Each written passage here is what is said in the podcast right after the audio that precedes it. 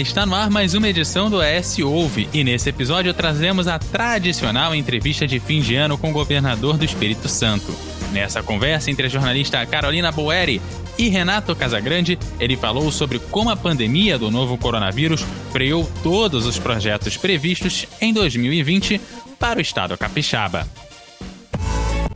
ES Hoje, a notícia do jeito que você quiser.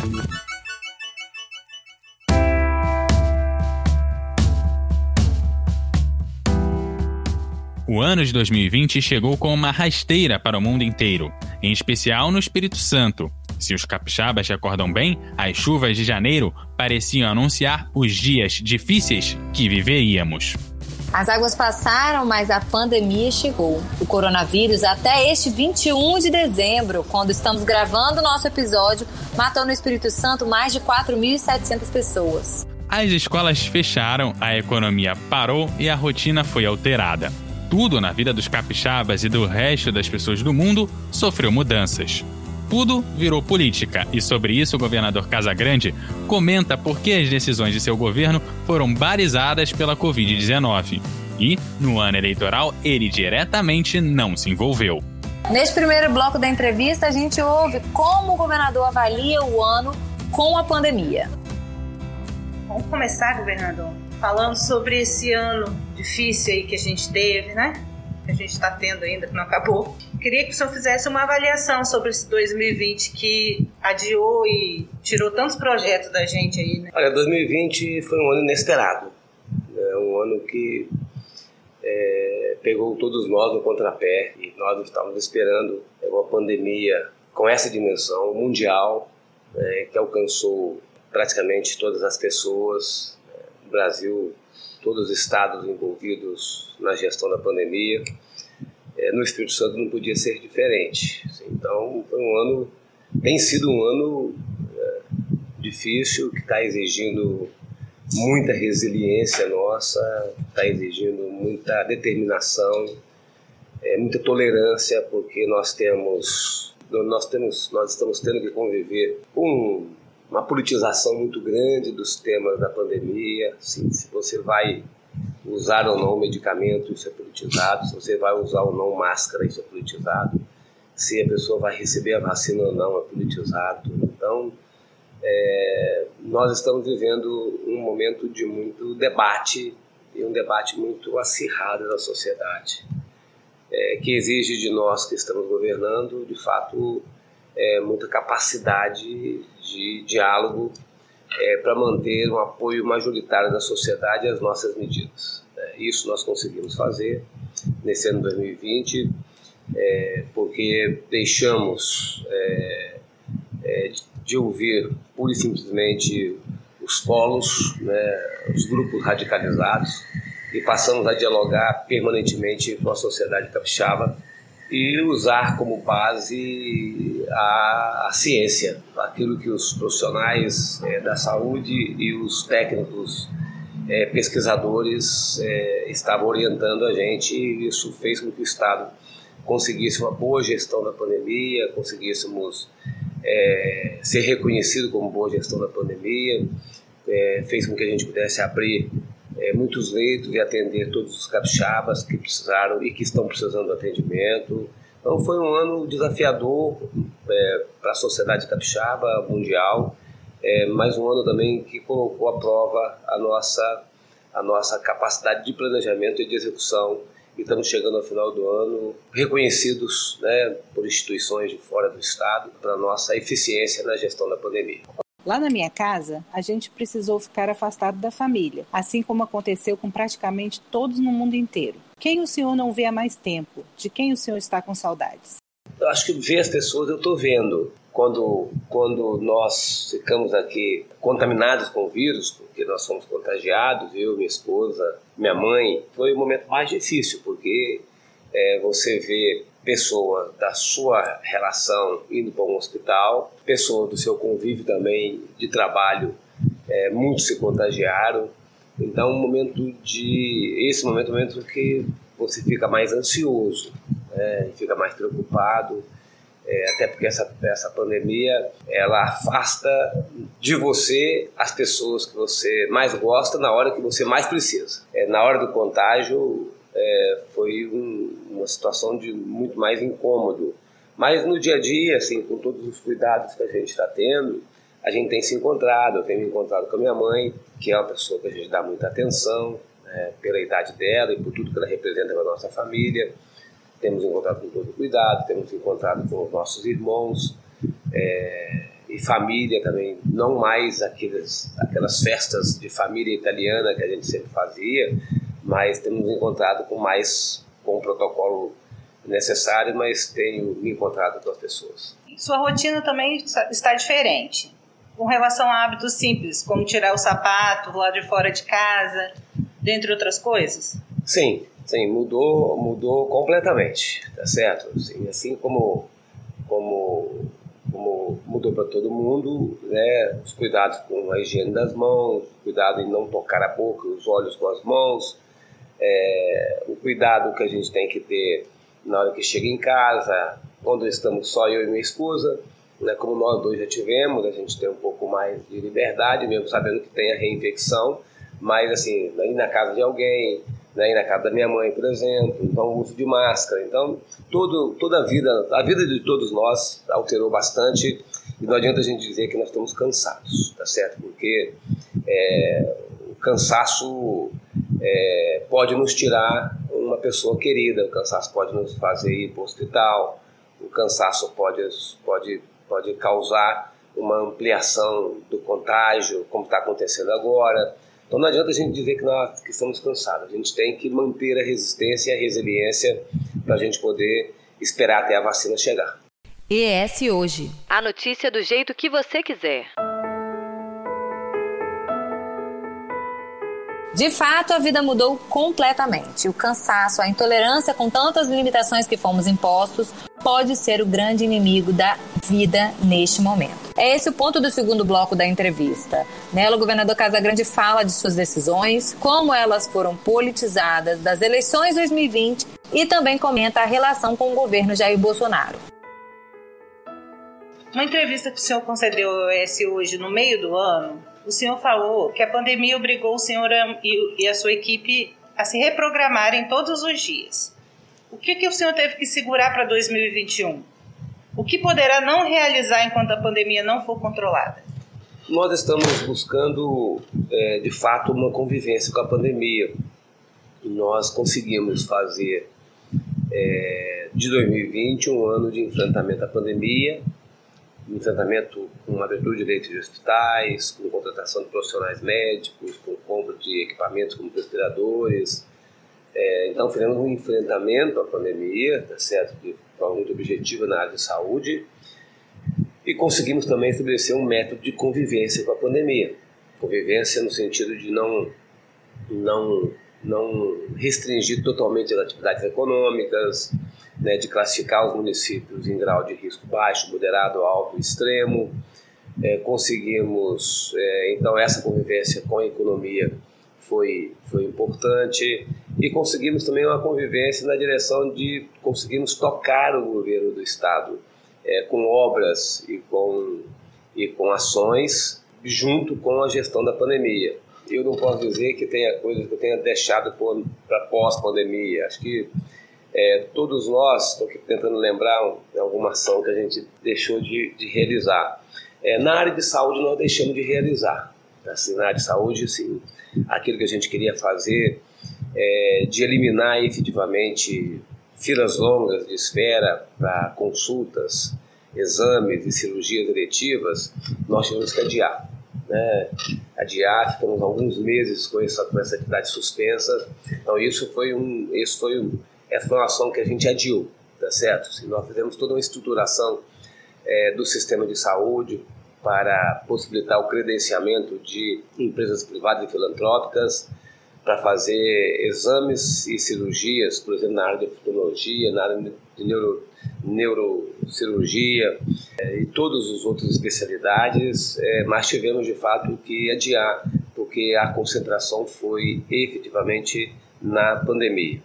Também tivemos que adiar, não adiar, mas mudamos né, é, a prestação de serviço na área da educação, tá certo? Porque a educação ela exige muita presença do aluno em sala de aula.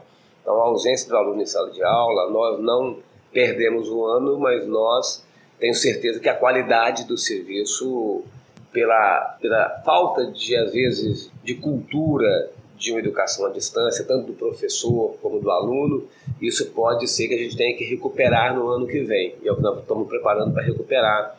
Até colocamos um quarto ano no ensino médio, vamos fazer muitas, muitas, muito reforço de disciplinas. Então, a área de saúde é especial e a área de educação é, não tendo que adiar, mas talvez tendo que reforçar no ano que vem para compensar o ano de 2020. As outras áreas a gente conseguiu é, desenvolver nosso Ainda plano. sobre o coronavírus, em, em quase todos os momentos, as decisões tomadas pelo senhor e sua equipe foram alvos de críticas políticas.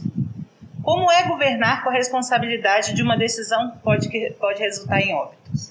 É, é essa, é essa, essa foi a grande dificuldade. Assim. A gente teve que e seguir um caminho sabendo que tinha protesto de um lado e de outro.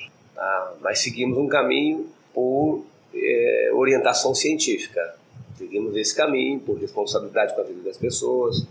É, então, com base na orientação científica e com a responsabilidade que a gente, com a responsabilidade que a gente tem de, de tomar é, uma decisão que vai afetar a vida das pessoas, vai salvar a vida das pessoas, gente teve que seguir em frente. Como, por exemplo, quando eu tomei a decisão de não abrir o hospital de campanha, eu fui muito criticado. Muito criticado mesmo. As pessoas é, acharam que era necessário o hospital de campanha. Depois dessas mesmas pessoas que me criticaram, reconheceram que ter investido nos hospitais próprios tá garantiu um legado né, para a sociedade capixaba. E nessa segunda onda, por exemplo, nós estamos conseguindo atender os pacientes sem ter que montar um outro hospital de campanha. Se nós tivéssemos montado um hospital de campanha, nós tínhamos montado, desmontado o hospital e teríamos que montar novamente esse hospital. Na hora que a gente tomou a decisão de restringir atividades econômicas, por exemplo, também, de um lado, muito criticado. A hora que a gente não restringiu, do outro lado, muito criticado. Então, a gente vive uma pandemia em que você tem um grupo de pessoas é, que quer ficar em quarentena até 2050 e do outro lado você tem um grupo de pessoas que não quer ficar em quarentena nem um minuto, tá certo? Então, por isso que as orientações científicas foram fundamentais e os resultados que eu tenho de avaliação das nossas ações mostra que nós estamos certos, porque é, a gente tem que ouvir todo mundo, mas tem que seguir em frente. E nós seguimos em frente e tivemos o reconhecimento é, da maioria esmagadora da sociedade capixaba. A relação com o governo federal mais precisamente com o presidente Bolsonaro, não foi tão tranquilo ou cordial. Qual a sua avaliação, a gestão dele em relação ao Espírito Santo e, sobretudo, em relação à pandemia? Em relação à pandemia, o presidente Jair Bolsonaro tem um comportamento diferente da maioria dos governadores. Né? Ele nega muito os efeitos da pandemia. Isso já foi alvo de registro da minha parte, da parte de outros governadores. É, o exemplo e a referência do presidente Jair Bolsonaro com relação à pandemia não é é, aquilo que os, os, que os profissionais de saúde recomendam. Então, está registrado. É, o apoio dele para a pandemia foi bom, muito bom. Né? O repasse que ele fez de recursos para compensar a perda de ICMS, a perda de, do Fundo de Participação dos Estados, dos municípios, é o repasse feito ao governo do Estado, aos governos estaduais e aos governos municipais, foi uma ajuda muito boa. O repasse que ele fez também para a área de saúde foi uma ajuda é, muito significativa. Então, assim, é, é, com relação a esse apoio, né, o governo federal nos ajudou, tá certo? A relação com, com ele é uma relação é, é normal, assim, é, de respeito da minha parte até agora, da parte dele também. Tive com ele recentemente. Ele tem bons ministros que nos atendem bem, tá certo? Então, é, estamos buscamos uma maneira institucional de convivência e de apoio né, aos interesses do Estado do Espírito Santo. 2020 foi ano de eleição e o senhor nos disse em janeiro que não entraria, preservaria o seu governo. Sua não entrada significou derrota de muitos aliados, o que desagradou apoiadores de toda hora. O que o senhor tem a falar sobre isso? Olha, o governador, quando exerce a função, ele precisa compreender que a sua relação extrapola as relações e as dimensões de um partido político, seja ele do meu partido, seja de um partido aliado. Eu já, já tinha avisado aos aliados, os aliados não ficaram incomodados com isso, porque sabia da importância de eu manter as relações institucionais com todos os municípios, já é, de manter uma, uma base que me dá governabilidade estabilidade política.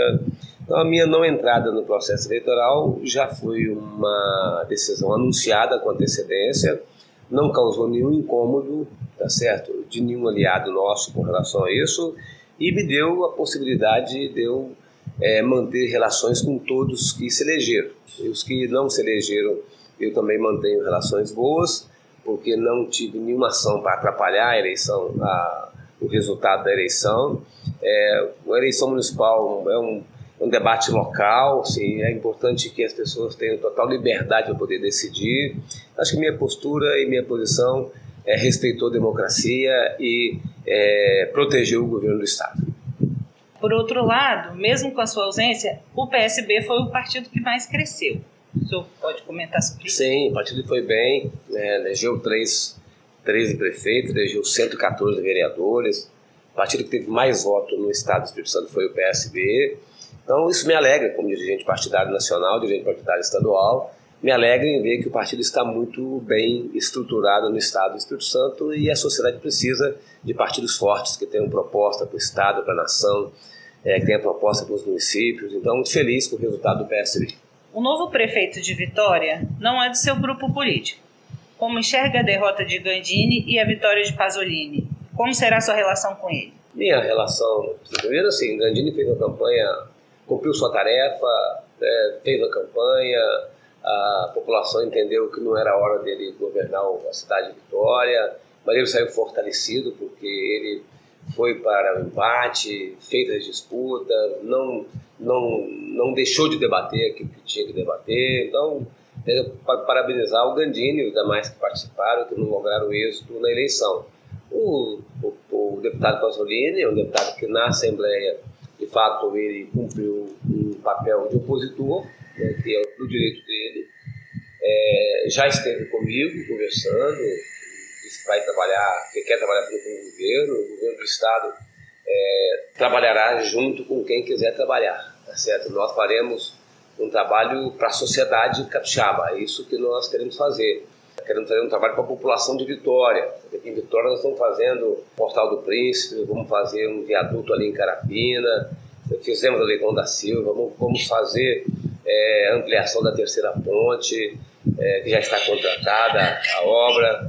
Vamos fazer também, é, vamos fazer duas escolas já conveniadas com o município. Então, Vitória passou danos e aí com dificuldade da relação com o governo do estado, comigo não. Comigo tem total apoio. É, e se o prefeito Pasolino quiser, de fato, trabalhar comigo, como ele disse, nós trabalharemos juntos e produziremos muito em Vitória.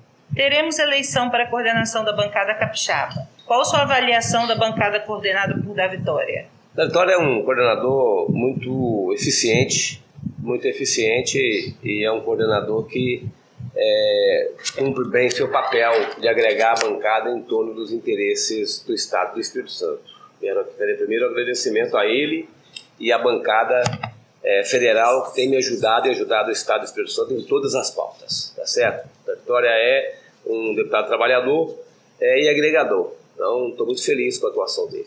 Ainda sobre eleição, terá a mesa diretora da Assembleia. Uhum. E o deputado Eric Mus quer ser reeleito com seu apoio. Tem aí Dari Pagung, Quintino, Marcelo Santos. Quem é o seu candidato?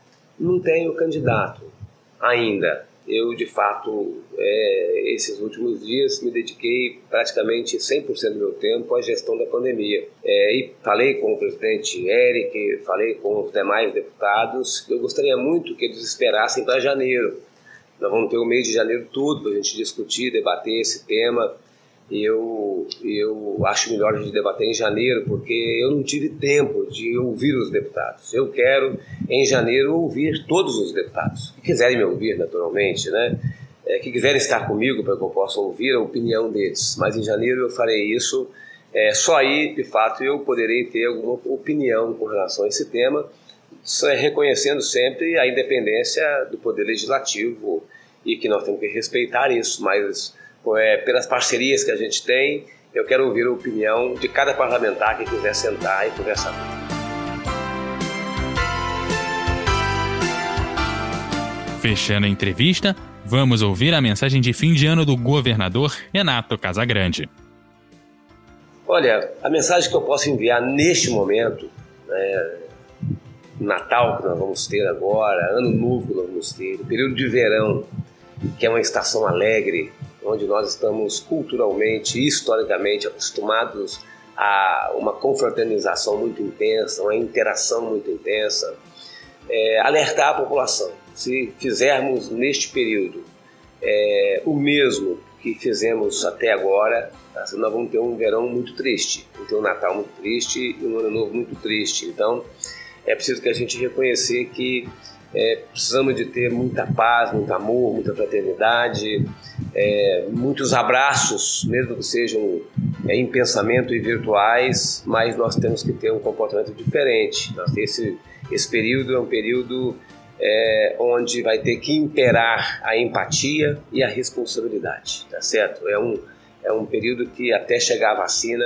é, esses dois sentimentos devem ser sentimentos que estejam orientando as nossas vidas. É isso aí, pessoal. O ano foi complicado para todo mundo, mas a gente também tem que ver com bons olhos o que aconteceu de positivo. Na minha vida, eu tive uma filha esse ano, né? Eu não peguei Covid, minha família ficou toda bem. Quem pegou na minha família passou, graças a Deus, de uma maneira bem branda. Então, isso é motivo para agradecer um ano tão complicado para tanta gente, com tanta gente que perdeu vidas, né? Perderam entes queridos. E também fica o alerta, né? A gente não tem vacina, a gente não sabe como serão os próximos dias, mas a gente tem que agir com responsabilidade pensando em quem a gente ama, em quem a gente não conhece para quem a gente ama ser salvo, ficar bem. Não é isso, Couto? É isso, e também um ano para a gente rever a nossa própria vida e colocar ela sob um espelho, para a gente ver o que é bom, o que a gente deve rever e aquilo que a gente deve manter para o futuro. O ano de 2021 talvez ainda vai ser bastante complicado pela ausência da vacina, mas esperamos que no próximo ano tenhamos a vacina. O programa do S Ouve de hoje teve a apresentação de Eduardo Couto e Daniele Coutinho, a produção também de Eduardo Couto e Daniele Coutinho, a entrevista da Carolina Boeri, a participação do governador Renato Casagrande e a direção de jornalismo da Daniele Coutinho. Gente, um bom ano novo para vocês.